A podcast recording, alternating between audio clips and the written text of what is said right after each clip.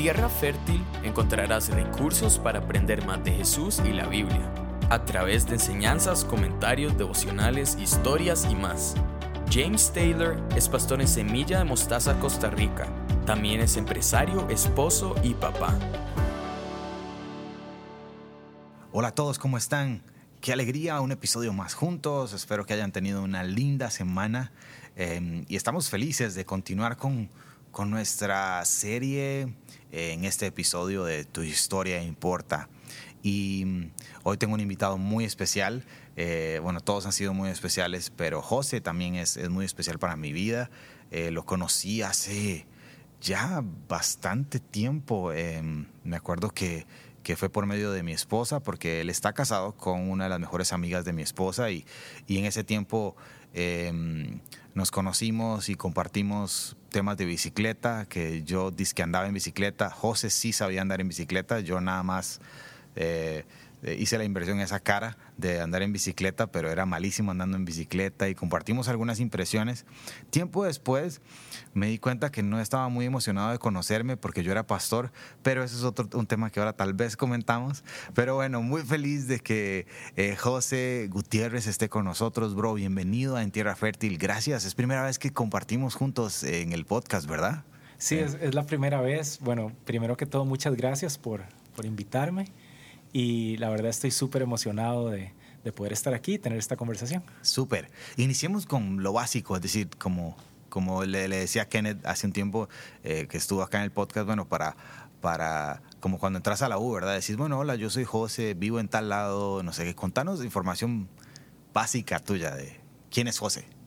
Ok, claro. No, yo, bueno, pues sí, es cierto, nos, nosotros nos conocimos a través de, de, de, Mile y Marce, que eran compañeras en la escuela. Y pues sí, estoy casado con Marcela hace, estamos juntos hace como 10 años. Vivo en Ciudad Colón y soy cocinero. Durante mucho tiempo me dediqué a, cosas de seguridad en Internet con compañías de juego.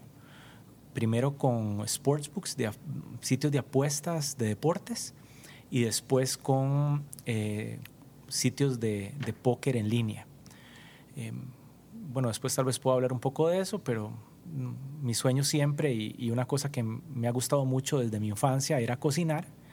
Y de hace unos años para acá eh, tengo un pequeñito negocio familiar de, de barbecue eh, que terminó en un food truck.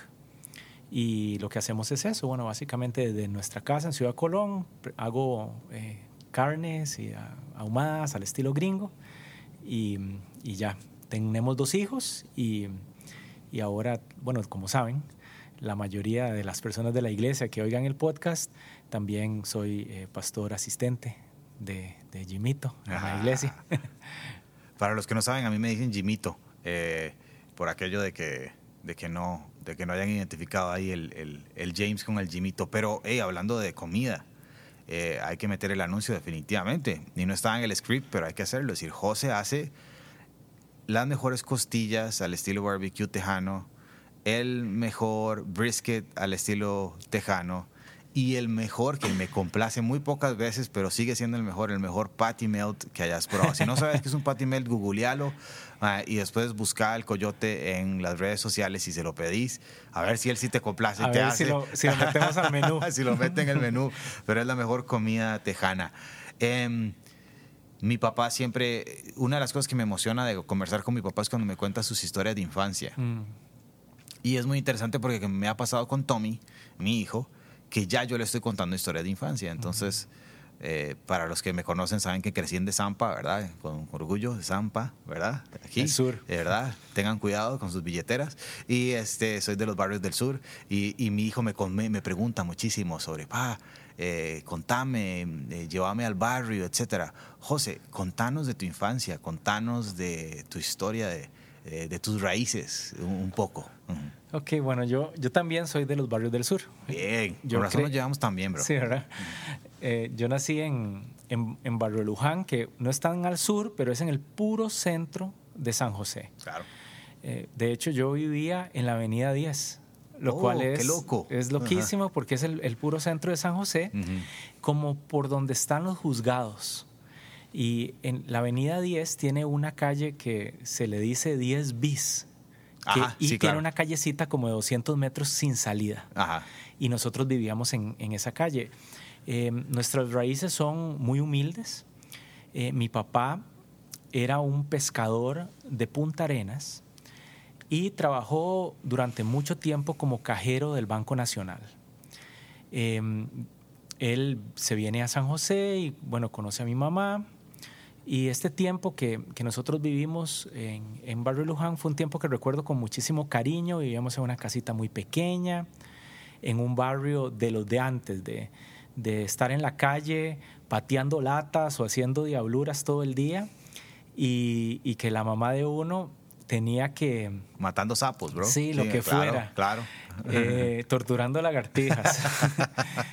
Es- en ese tiempo uno hasta bombetas podía comprar en la Claro. pulpería todo el año. Y era muy bonito eh, todo este ambiente, digamos, que se ha perdido completamente. Incluso yo ahora que vivo en Ciudad Colón, que es muchísimo más pueblo que lo que puede ser ahora San José, Ujú.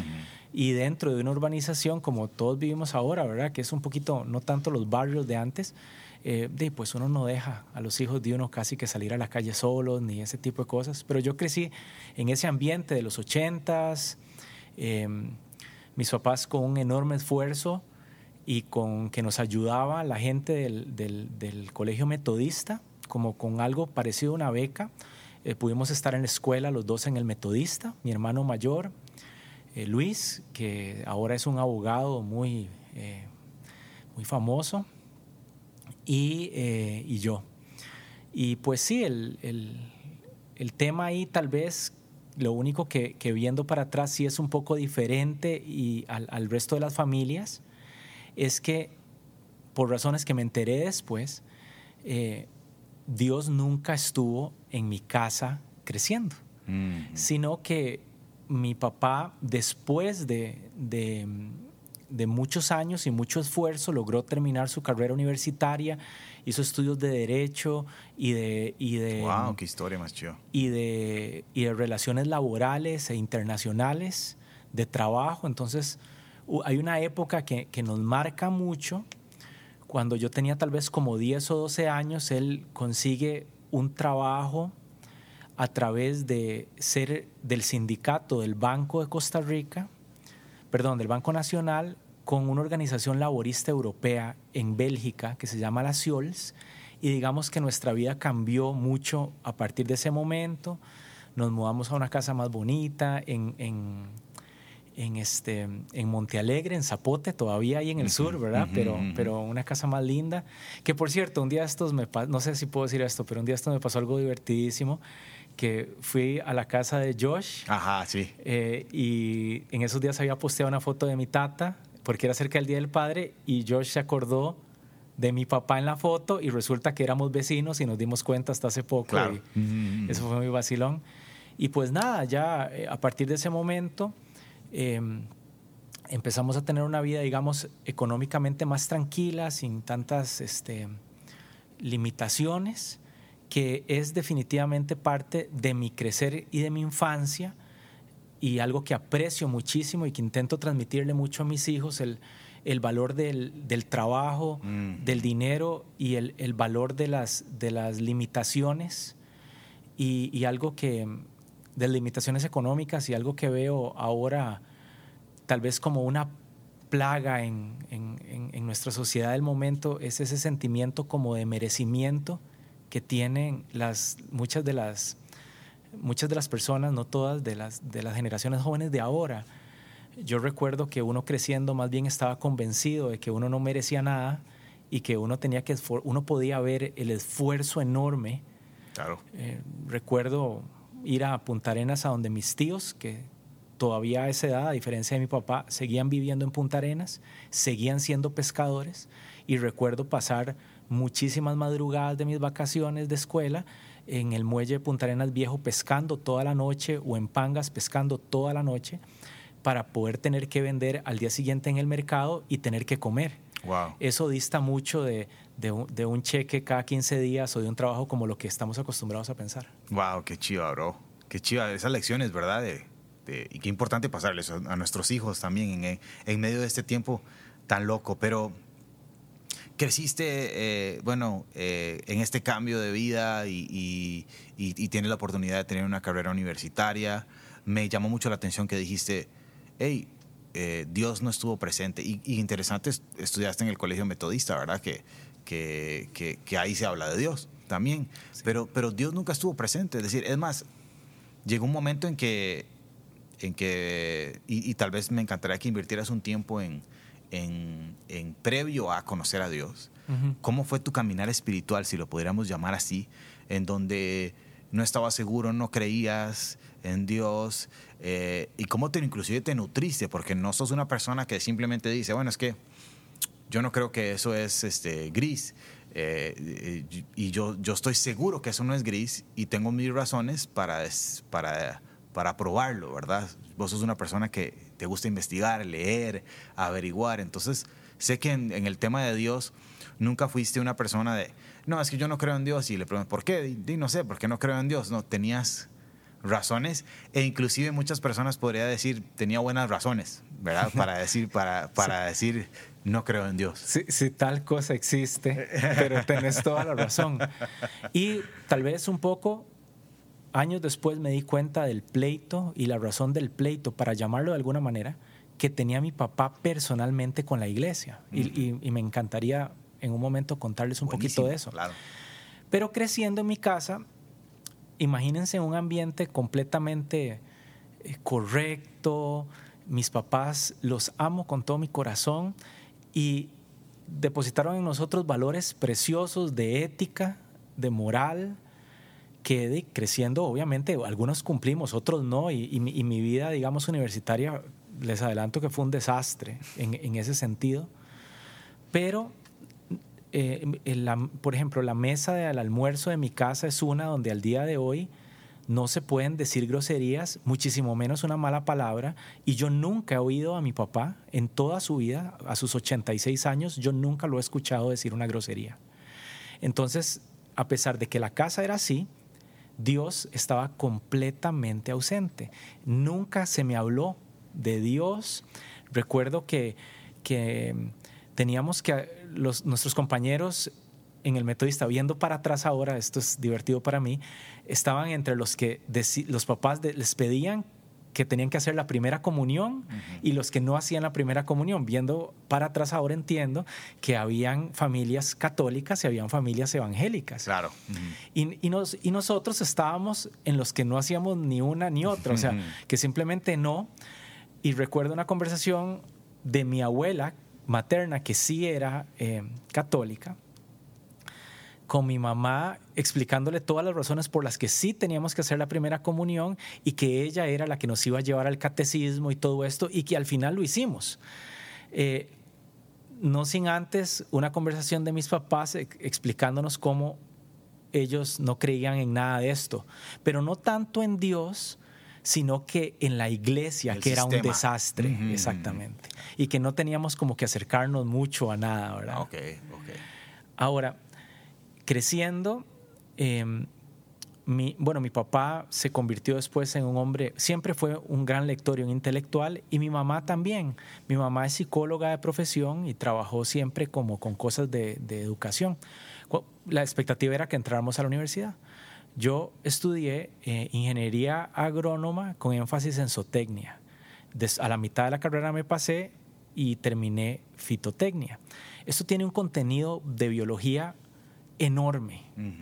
Y yo siento que la cuna de volverme agnóstico eh, fue la Escuela de Biología de la Universidad de Costa Rica, porque eh, ahí, y empezando con mis primeros cursos de genética y de mejoramiento animal, te empapas de los, de los primeros este, y más importantes pensadores em, de la teoría de la evolución, no solo Darwin, que es un clásico y que es el que hace la teoría, sino neodarwinistas como Richard Dawkins, por ejemplo, que es un escritor famosísimo, escribe libros como El gen egoísta o la, o la disolución de Dios.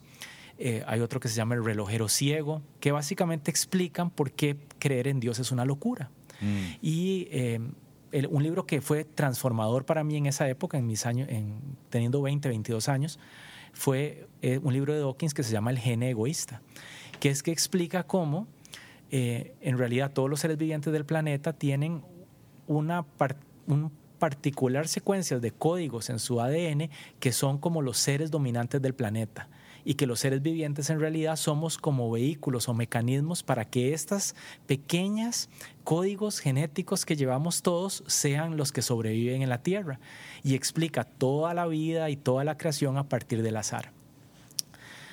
esto terminó, digamos, en ese momento de, de aterrizar lo que yo sospechaba creciendo, de que Dios en realidad o no existía o no había suficiente prueba para yo poder decir que sí existía o que no. Y esa es la base del pensamiento agnóstico. A diferencia del pensamiento ateo que niega la existencia de Dios, un agnóstico verdadero, y muchos filósofos modernos dicen que el agnóstico verdadero no existe, que en realidad es un ateo, em, cree que como, como tiene un trasfondo eh, científico que se basa en el método científico, al no poder probar que Dios existe, o que Dios no existe, simplemente como que quiere echar un paso para atrás y abstenerse de esa, de esa faceta en su propia vida. Ok. Entonces llegó un momento en que dijiste, yo soy declarado así, yo soy agnóstico. yo soy agnóstico. Yo soy agnóstico y, viviste así durante mucho tiempo, durante prácticamente toda mi vida adulta. Ajá. Y este, tal vez un poco por la formación con mis papás, yo nunca he sido uno de, de querer antagonizar ni, de, ni, ni en realidad de de, ser grosero con las personas, no soy una persona que grite, pero me hace mucha gracia ahora que me describías un poco. Cuando yo estaba en la universidad, mis amigos me molestaban en que mi expresión más común era, usted está equivocado, pero le voy a explicar por qué. Y entonces hasta profesores me decían, le voy a explicar por qué, venga un momento. Porque siempre tuve como una pasión por eso, por, por no solamente, mi idea no es tener un punto, sino en, ese tiempo, ¿verdad? No, no estoy hablando de ahora, sino era, ok, ¿por qué esto es así? Y, y en esa curiosidad, digamos, eh, académica, eh, durante casi toda mi vida adulta, que fue que fue en soltería además. O sea, yo, mi familia es algo reciente en mi vida. Casi, bueno, eh, James, vos que sos más joven que yo, tenés hijos mucho mayores que los míos. O sea, yo empecé con esto de tener una familia tarde en mi vida. Y siendo soltero, eh, completamente independiente de mis papás desde, desde que estaba estudiando. Yo, yo, a pesar de que vivía en Zapote y estudiaba en la UCR, yo decidí irme de la casa de mis papás muy joven. Claro. Y este, una vida, digamos, de estudio, de lectura, de, a pesar de todas las locuras que se me ocurrieron en ese tiempo, yo siempre estuve muy preocupado, digamos, por esa parte. Claro, por conocer, por investigar, por... Eh, y bueno, llega un momento en que conoces a Marcy, ¿verdad? Y empiezan una relación. Eh, y, y, también hay un momento en que Marce te dice que va a salir con las amigas del cole, ¿verdad? Y que y que te advierte, ¿verdad? Creo que te dice, pero nada más para que sepas, eh, el esposo de Mile es pastor, ¿verdad? ¿Y vos qué dijiste? Yo, bueno, esto es muy vacilón porque me, me pasó en mi, en mi camino de encuentro con Jesús, donde Jesús me ataja a mí en mi vida, esto me pasó dos veces. me pasó con vos y después me pasó con, con Blake, con mi cuñado. Y mm. es, a mí ahora, viéndolo para atrás, me hace muchísima gracia. No, pero no has dicho, estamos en confianza, bro. Decir que, contanos, ¿qué dijiste cuando, bueno, no, ¿O qué pensaste? Bueno, por lo, no, recuerdo puntualmente, pero sí, sí estoy seguro de que me dio toda la pereza del mundo, de que dije que, que cómo íbamos a ir a hacer algo con un pastor y, y, no lo recuerdo, pero si usé algún epíteto así súper negativo de que los pastores son unos ladrones o que cualquier cosa por el estilo, tengo que haberle dicho algo así a Marce. recuerdo que si recuerdo bien, creo que nos conocimos en una, en una fiesta de cumpleaños. Sí, de, una carne asada. En una carne asada, sí. Y este, pues fue como muy así, casual, como nada más como por encimita. Y... Sí. yo salí de esa conversación y de ese día y yo le dije a Mile, gorda, tengo, tengo un nuevo amigo, vamos a ir a andar en bici un día de estos, ¿verdad? No sabía que, te, que, que no, no, te caía bien, bro. Sí, y, y, y, qué increíble, porque es, es como como esto, si, si bien de alguna manera Dios nos pide que, que nos separemos Mm. de los demás en el sentido de que necesitamos ser un reflejo de la humanidad verdadera que Dios, en la que Dios nos hizo. Por otro lado, también nos pide que estemos cerca de las personas que no lo conocen, que no tienen esperanza y que se la podamos llevar a Él.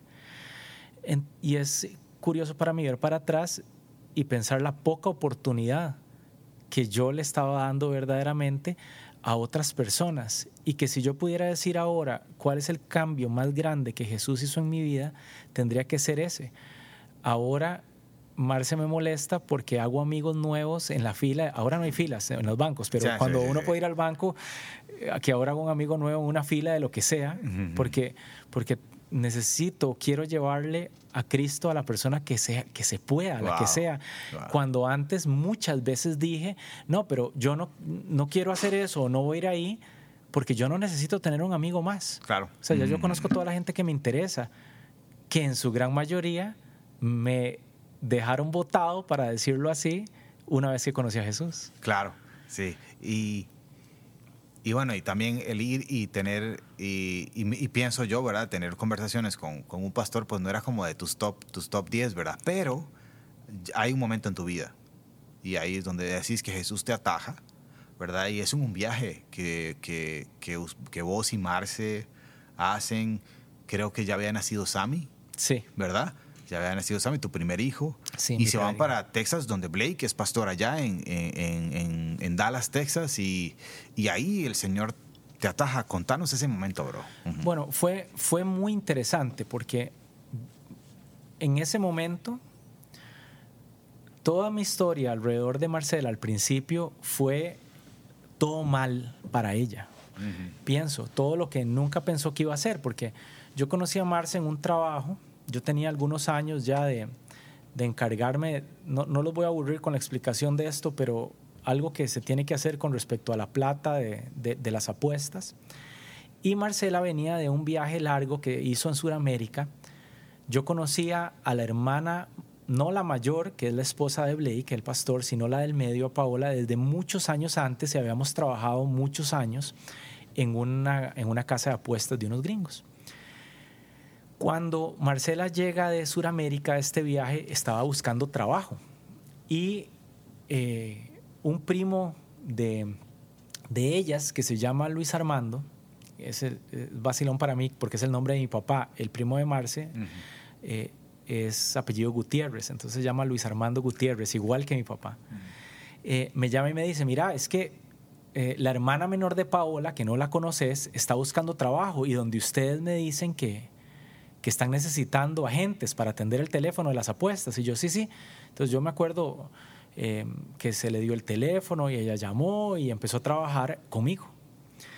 Y este, yo era así, el, el- el- el típico que llamaba a la muchacha que le gustaba borracho a las 3 de la mañana.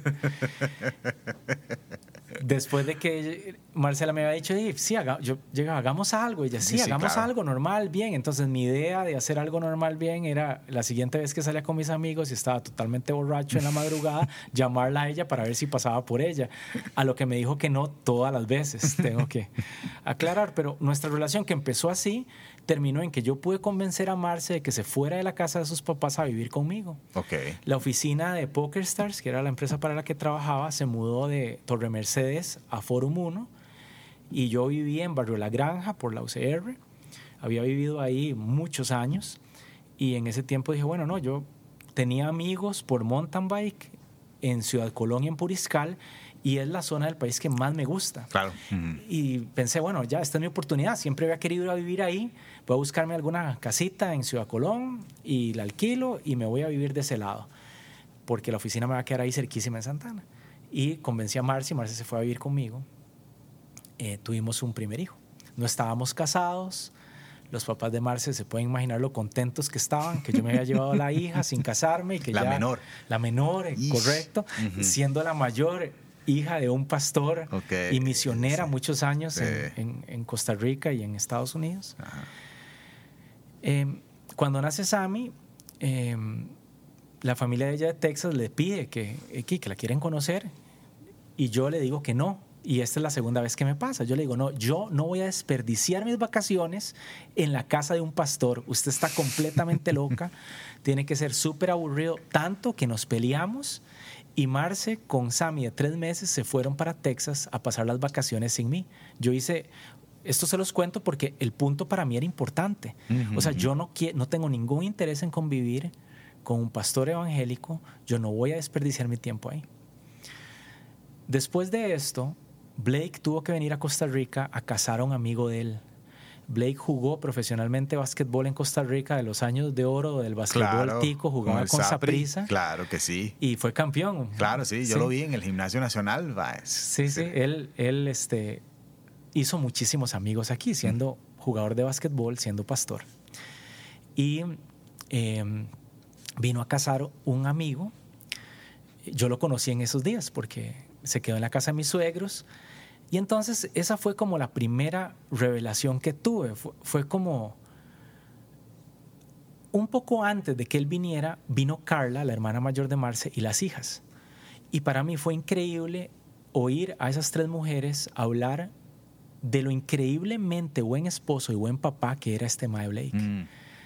Y además ver el amor y la, y la, a pesar de que Blake no estaba, ellas vinieron solas a Costa Rica, ver esta familia. O sea, para mí, yo, bueno, primero no estaba casado. Honestamente, en esos tiempos era difícil para Marcy y para mí llevarnos. Teníamos problemas, teníamos, peleábamos mucho por nimiedades. Y, y después ver a esta familia, ver ese amor, esa unidad y como hablaban de su papá. Y cada tres palabras que yo decía o que yo hacía algo, ay, papi se llevaría tan bien con vos. Y yo, pero ¿qué es esto? No puede ser. Para mí fue curioso ver personas ah, normales, amándose, con una familia lindísima y que además tenían este defecto terrible, ¿verdad? Para mí, de creer en Jesús, este, este velo de ignorancia, mm. que era como yo lo veía en ese tiempo. Despuésito llega Blake a casar a su amigo y me, me dice mi suegro, hey, di Blake está en la casa, ¿por qué no venís? Y lo conoces. Y yo, ay, madre, qué pereza. Bueno, me voy para donde mi suegro. Nos hicimos amigos inmediatamente. Y em, recuerdo, esto fue en marzo. Recuerdo que fue en marzo porque estaba, bueno, al igual que Jimito, yo soy súper fanático de todos los deportes. Claro. Y era el March Madness. Eran las finales de básquetbol colegial. Nos echamos un montón de partidos juntos. Yo estaba en un horario de trabajo de noche, creo, la cosa es que tenía un montón de tiempo durante el día, veíamos partidos de básquetbol, íbamos a comer y Blake hizo algo que me sorprendió por completo en ese tiempo, que es algo que he aprendido como discípulo de Jesús y de, él y, tuyo, James, y que hago ahora todo el tiempo, que es empezar por darle a las personas amor honesto. Mm yo creo firmemente en, un evangelismo relacional y cómo una persona va a recibir a Cristo más fácilmente de mí si primero cree lo que sea que yo tenga que decir, si primero siente que lo que yo estoy diciendo viene de un lugar de amor y de respeto y de confianza. Blake lo único que hizo fue darme eso, cariño, escucharme, compartir conmigo. Después de que, de que de que eso pasó el siguiente año que teníamos tiempo de vacaciones, Marce me dijo, bueno, ya se conocieron, ya viste que vámonos para Texas y yo, vámonos. Eh, llego yo a la, a la, casa de Blake. Pero hay que ir los domingos a la iglesia. No, no solo eso, sino que llegó y me dijo, él me, me llevó aparte y me dijo, Mae, fue muy tuanis cuando estuvimos en Costa Rica, la pasamos muy bien, yo respeté tu casa, yo hice todo y cómo vos haces tus cosas en tu casa. Pero esta es mi casa, en mi casa vamos a la iglesia y vos vas a hacer, si vos puedes irte a un hotel si querés y hacer lo que vos querás, y igual vamos a salir, igual vamos a pasear, igual todo bien, pero si te vas a quedar en mi casa, hacemos lo que se hace en mi casa. Así es. Y en ese tiempo que eres súper campeón, Blake hacía, yo no, todavía no entiendo cómo, hacía tres servicios diferentes por semana. Tenía un servicio el miércoles, uno el domingo en la mañana y uno el domingo en la noche, los tres diferentes. Entonces era intensa la vara, ¿verdad? o sea, no solo era... Sí, tampoco era como, ay, vamos el domingo. No, era tres veces, tres vámonos. Veces, tres veces por y semana. todos diferentes. Todos diferentes. Y yo nunca había ido. Yo había ido a la historia esta que les conté de la primera comunión. Claro, claro, claro. Había, digo, uno ha ido a bodas, ha ido a funerales. Ya en ese momento yo tenía 38 años y Claro. todos mis amigos estaban casados, había ido a las bodas de todos. Sí. Cuando uno eh, pasa de los 30, 35 años, eh, bueno, por lo menos a mí me pasó, se te empiezan a morir amigos. Mm. De pronto, ya son muchos años, Claro. es algo que no le pasa a uno en los 20, a Claro. menos de que sea tal vez un accidente, pero ya ha ido uno a funerales, Sí. eh, ya uno ha perdido algunos abuelos. Yo nunca había ido a un servicio cristiano, nunca en mi vida. El, el primer servicio cristiano que fui fue en la iglesia de Blake, en Texas.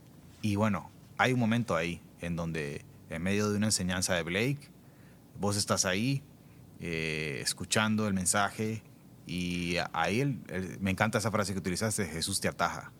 Eh, ¿Cómo fue ese momento, bro? Totalmente. Yo, bueno, primero me engañaron porque yo no sabía cómo funcionaba eh, un servicio y también este estilo gringo más, más este, es un poco diferente de como, bueno, no sé, de, tal vez de como lo hacemos en Semilla. Claro, sí, sí, sí. Y yo estoy ahí, Blake empieza a hablar acerca de la oración y el perdón, acerca de cómo yo tengo que llevarle a los pies de Cristo mis súplicas, mi agradecimiento, mis oraciones en general. Pero como que el mensaje era esto combinado con que Dios nos pide a nosotros que nosotros perdonemos a las otras personas y que Él necesita que nosotros empecemos por eh, como Jesús lo dice, que me devuelva y que perdone a, mi hermano y que regrese después. Y recuerdo que el, el servicio, se- ese era como el tema. Y, y Blake estaba hablando mucho, hizo- usó una analogía muy bonita de que, de que mi odio, mi rencor, podía ser como un cielo raso que estaba parando mis plegarias a Dios y que yo necesitaba, por medio del perdón, destruir ese, ese techo que estaba Ujú. tapando, deteniendo mis plegarias para que pudieran llegar a donde Dios. Era esa más o menos la idea. Tal vez si él oye esto me corrija, pero más o menos me acuerdo así. Yo tenía resentimientos profundos con mi papá. En realidad no nos llevábamos bien ya adultos. Mi infancia fue fantástica, pero mi carácter muy fuerte, su carácter muy fuerte. Eh, mis papás trabajaron mucho, mucho, mucho. Y ahora lo veo como lo expliqué antes. Ujú. Pero en ese momento lo veía también con resentimiento de que, bueno, nosotros nos, casi que nos crió en esta etapa, cuando ya estábamos un poquito más grandes, cuando a mi papá le empezó a, a ir mejor económicamente. Entonces teníamos una empleada en la casa, Mima, una señora de Puriscal que todavía visito y amo que fue la verdaderamente la que nos crió, entonces muy resentido con mi mamá porque nunca estuvo. Mi papá viajaba demasiado y fue mi abuelo Samuel, por eso es que se llama Samuel mi hijo, mi abuelo materno, el que iba con nosotros a, a todo y fue el hombre que en realidad tal vez eh, más me enseñó de cómo ser un hombre, de cómo hacer las cosas que ahora más me gustan, que tienen que ver con pescar y con andar en, en la naturaleza. Y sobre todo con mi abuela materna, que la relación de ellos, de mis abuelos maternos, era pésima y, y que ellos, bueno, se trataban muy mal y sobre todo mi abuela, yo tengo recuerdos, me imagino que completamente ahora no son eh, precisos, son recuerdos de un niño, ¿verdad? De, de su abuela hablándole muy feo, o gritando Claro, insultos, hasta recuerdo que a veces le tiraba cosas a mi abuelo y mi abuelo, este hombre demasiado dulce y bueno, que fue el que casi que me crió. Y yo estaba increíblemente resentido, pero verdaderamente la odiaba, sobre todo a mi abuela. Oh, wow. En ese momento tenía por lo menos unos 10 años de no verla y ella estaba con su- la mitad de su cuerpo paralizado en un asilo de ancianos y yo nunca la iba a ver. Blake empieza a hablar de esto y empieza a hablar cómo, no por mis propias fuerzas, sino por algo místico, extraño para mí, que él llamó el Espíritu Santo, yo podía acceder a, poder perdonar a todo lo que yo ocupara perdonar. Y en ese momento yo empecé a pensar, no tanto en toda la teología o la hablada que se estaba echando Blake, sino en que yo quería tener acceso a eso. Y ahora viéndolo para atrás, yo sé que es el Espíritu Santo llamándome fuertemente, diciéndote, Mae, bruto, podés tener acceso a ese perdón, a tener paz en tu corazón, a nada más amar a la gente que más deberías de amar, que es a tu familia, a los que te criaron, ¿verdad? cuando dije que me engañó es porque él llega y yo, yo estoy llorando. Le estoy diciendo a Marce que estamos en la última fila. Marce tuvo un momento muy especial ahí de, arrepentirse de cómo había hecho las, ella las cosas, de cómo no estaba casada conmigo, de cómo no era nuestra relación. Y Blake dice que si alguien en ese momento, y siempre al día de hoy en los servicios, ojalá pudieran oír uno alguna vez, eh, siempre dice que si hay alguien que no ha recibido a Jesús en su corazón, que lo haga en ese momento. Pero también dice que si alguien ha recibido a Jesús en su corazón antes, pero siente que se ha alejado mucho, que ese es el momento de volver al Padre. Y entonces éramos como los dos, Marce queriendo volver a Jesús y yo queriendo poder perdonar. Y entonces Blake dice, el que quiera recibir a Jesús en su corazón en este momento, que levante la mano. Y dijo algo así como, todo mundo tiene los ojos cerrados, nadie lo está viendo, solo yo lo estoy viendo, nadie se va a dar cuenta, solo levanta su mano. Y yo iba donde él decía, veo su mano, puede bajarla, veo su mano, puede bajarla. Entonces yo me imaginaba con los ojos cerrados a estas personas levantando y bajando la mano inmediatamente. Me sentí seguro en última fila, todo el mundo con los ojos cerrados. Entonces yo levanto mi mano, que siento que ahora viendo para atrás es la primera vez que le respondí a Jesús. Mm. Y entonces él me dice, bájala, la, puedo ver.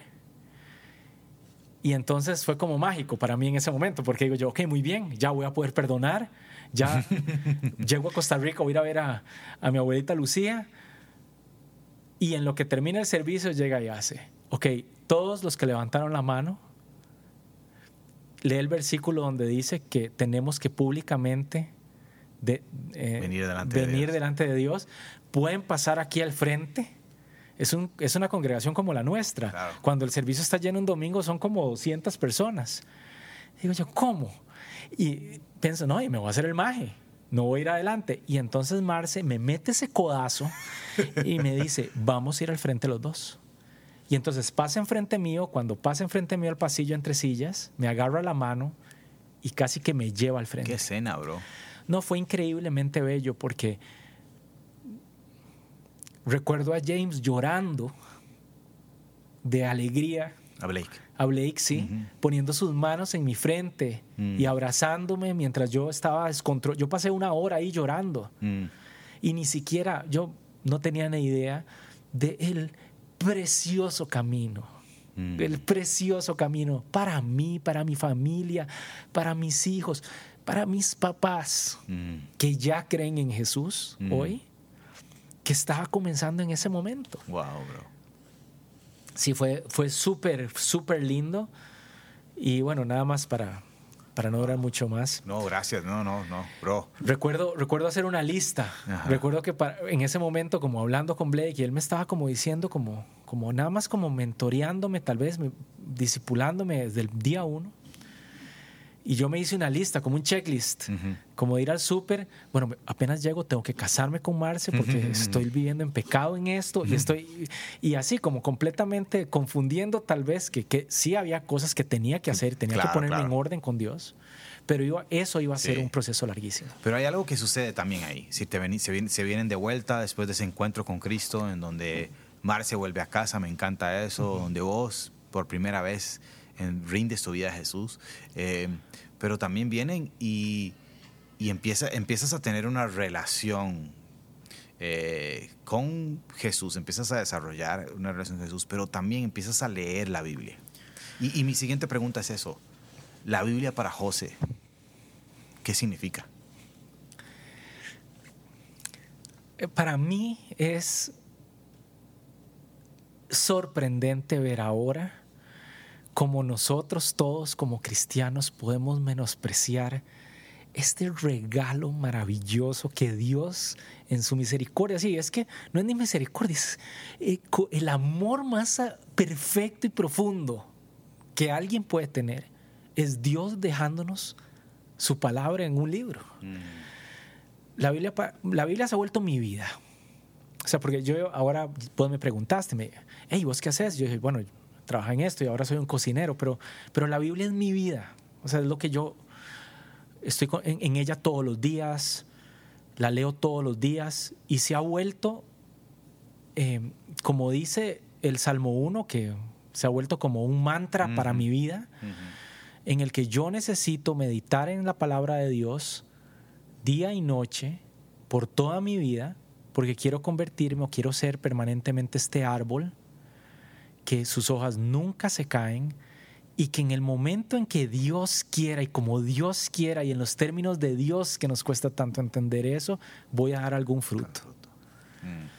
Eh, Blake me regaló una Biblia, una, una nueva King James en inglés, así, así es, como tiene la clásica, ¿verdad? Cuando James habla de, de, yo soy cristiano del Antiguo Testamento, de la Reina Valera, bueno, si fuera gringo hubiera dicho yo soy un cristiano de la King James. y cuando llego a Costa Rica, recuerdo, nosotros fuimos a Viña, fuimos a Vida Abundante de Coronado, fuimos a Vida Abundante de, de Pavas, ¿no? Del este, oeste, la que oeste. queda. Oeste, sí ahí por la Pizza Hut. Y recuerdo eh, ir a como rebotar ahí por ninguna razón, nada más buscando una iglesia. Y, soy terrible como para acordarme bien de los tiempos de las cosas y son recuerdos ya de hace muchos años, pero en, este tiempo fuimos a comer con ustedes. fuimos a comer con, con, Mile y con Jimito a Tacobar, de Escazú. De Escazú, sí. Y tuvimos otra conversación muy distinta, en el que recuerdo que hubo muchas lágrimas. Y que salí de ahí con una nueva traducción viviente que tengo al día de hoy, que es mi Biblia favorita, está en inglés y en español, que, que a vos te acaban de regalar, ¿verdad? Sí, exactamente. Y, y, bueno, pues e, eso es, la Biblia para mí se ha vuelto, se ha vuelto mi lugar seguro. Eh, el lugar donde, como hablábamos el domingo en el servicio, donde, donde yo busco el rostro de Dios, porque quiero, como dice el Salmo 25, que Él me enseñe y me guíe por el camino que yo tengo que llevar en mi vida. Así es, así es. Em, la iglesia. Quiero, quiero terminar con esas preguntas. ¿La iglesia para vos? ¿Y cuál es la historia que José quiere contar a partir de este momento? Bueno, después de esa vez que comimos, como en ese tiempo, fue donde, en esa época, digamos, no quiero decir ese día, no fue así, pero en esa época, y gracias a ustedes, fue que comenzó Semilla. Sí, como a los meses. Sí, y, fue, es la diosidencia fantástica y, y, algo que, que, puedo, que puedo ver para atrás ahora tantas veces con ustedes, con, con Blake, incluso con, con amigos que tengo ahora nada que ver, como, como mi amigo Jesse o Mark, que son pescadores igual que yo, pero que son cristianos, que están enamorados de Jesús. Menciono a todas estas personas porque es sorprendente para mí la fidelidad de Dios en unir a su gente. Mm, en personas que aman a Jesús, que tienen un trabajo para Él y que, y que Dios los junta para mm. que hagan diferentes cosas para Él, para su reino. Y entonces la iglesia para mí, semilla para mí, semilla, más que la iglesia, porque yo amo la iglesia de Blake, la extraño, apenas puedo ir a Texas y que el coronavirus se muera, voy a estar en esa iglesia, pero semilla para mí es mi casa, mm. es mi casa, es mi lugar seguro, es donde he aprendido a ser un discípulo y sigo aprendiendo a ser un discípulo de Cristo. Y es donde, donde he sido amado y, corregido y, donde he aprendido, tal vez lo que me parece a mí que es lo más importante, si pudiera decirlo en una sola frase o un solo aspecto de tantos que tiene la iglesia, que es lo más importante a la hora de hacer iglesia, que es que si hay algo que no me gusta o que está mal o que no está trabajando para mí, entonces a donde tengo que ver es para adentro. Mm, y lo que tengo que ver es a cómo puedo ser aún más profundo un discípulo de Jesús listo para recibir la corrección de Jesús. ¿A través de quién? De la Biblia y de las personas que en su fidelidad Jesús ha puesto delante mío como mis mentores y como, como sos vos, mi pastor, y, tantas personas que Jesús ha puesto en mi camino para que me enseñen. E, e, eso, eso, esa es la iglesia para mí. Y, ¿Y qué es lo que me ha dado? Me ha dado una pasión por estudiar la Biblia la Biblia y Cristo no son iguales desde la perspectiva de las personas que no creen en Él. Y Dios, siento yo, nos ha hecho tan distintos a todos para que podamos ser sus armas en llevarle a Cristo, a Él mismo o su Evangelio, a personas que son totalmente diferentes. No, no todo mundo va a recibir el Evangelio de la misma manera viniendo de la misma persona. Yo siento que yo no tengo un trasfondo evangélico de iglesia y eso es una enorme desventaja, pero es una enorme ventaja también. También, claro. Porque me deja ver a mí, a mí mismo, y me deja muchas veces ponerme en mis propios zapatos de hace poco tiempo. Y no solo hace poco tiempo, sino cuando yo hablo con alguien que no cree en Dios, puede ser que sea un viejo como era yo. Yo conocí a Jesús a los 38 años, con mi vida hecha. Mi papá conoció a Jesús con 85 años. Recuerdo su, su abuela que lo crió, devota católica, en el lecho de muerte, viviendo a 200 metros de su iglesia, le dice a mi papá de nueve años que vaya corriendo a, a, llamar al cura porque ella quiere dar confesión antes de morir. Mi papá corre a la iglesia y una monja o alguien que sirve, él no recuerda bien, una mujer le dice que no puede llamar al padre porque está tomando su siesta, que está descansando. Y mi papá de nueve años, desesperado, le dice que tiene que ir ya porque su abuelita va a morir y que quiere darle confesión. La historia termina en que nunca le permiten al chiquito que entra corriendo como loco a la iglesia llamar al, al cura, uh. vuelve a su casa para encontrar a su abuela muerta. Y un hombre que esta es su primera experiencia con Dios, entre comillas, uh -huh odia la iglesia toda su vida, porque cuántas vidas terminan antes de 85 años, mm. para al final de ella recibir a Cristo en su Uf. corazón. Wow, bro. Si yo tuviera que decir que cuál es mi mensaje de ahora en adelante, es que yo me he dado cuenta que la mayoría, y si no todas las personas que están peleadas con Dios y con la iglesia, están peleadas con una caricatura de Dios que no existe. Lo que ellos creen que Dios es, no es el pleito que tienen con Jesús, eso no es Jesús. Wow. Y yo lo que quisiera es poder dedicarme el resto de mi vida, como lo estoy haciendo ahora, a poder entender con claridad qué es el mensaje que Dios escribió en su Biblia, para poder llevarlo de una forma clara y sencilla y, y, y fácil a personas completamente diferentes que yo ahora, pero tal vez exactamente iguales que yo antes. Oh, qué chido, bro. Qué lindo, bro podríamos hablar un montón más, ¿verdad? Pero sí. gracias por tomar este tiempo, contar tu historia. Definitivamente yo he sido testigo de cómo Jesús ha escrito una nueva historia en tu vida. Mm. Eh, y Mile y yo nos sentimos felices y, y orgullosos de, de, la persona que sos. Eh, también o sea, aprovecho, ya que ya, ya tiré comercial del Coyote. Mm. Eh, vaya a nuestro canal de YouTube de Semilla de Mostaza Costa Rica y escuche la enseñanza de Éxodo capítulo 33 que José nos dio el domingo pasado. Bueno, no sé si cuándo va a salir esto, entonces no se fue el domingo pasado, pero bueno, es uno de estos domingos, Éxodo un capítulo domingo. 33, un domingo de estos, y escúchalo. Sé que va a ser de muchísima bendición eh, para vos. José, termino siempre este tiempo regalándoles un texto a las personas que nos acompañan y, y hoy quiero regalarte el Salmo 19, mm. versículos 7 y 6, porque sé que son reales en tu vida. Dice, la ley del Señor es perfecta, infunde nuevo aliento. El mandato del Señor es digno de confianza, da sabiduría al sencillo. Los preceptos del Señor son rectos, traen alegría al corazón. Y el mandamiento del Señor es claro, da luz a tus ojos. Doy gracias a Dios de que la palabra de Dios ha traído luz a tu vida. Así es. Y a toda tu familia, a tu esposita Marce a, y a tus preciosos hijos. Así que qué emocionante continuar escribiendo una nueva historia de la mano de Dios. Y nuestro mensaje para todos los que nos están escuchando, eh, como siempre hemos terminado, Jesús quiere escribir una nueva historia en nuestra vida. A Jesús le importa tu historia, Él te recibe así como sos y quiere escribir una nueva historia. Así que permití que Jesús escriba una nueva historia. Gracias por escucharnos, gracias a David Guevara, nuestro productor, gracias a mi esposita Mile eh, y nos vemos, nos escuchamos la próxima semana. Gracias por escucharnos. Espera el próximo episodio. Te invitamos a suscribirte en las plataformas de Spotify, Apple Podcasts o Google Podcasts. Además, seguimos en nuestras redes sociales de Facebook e Instagram.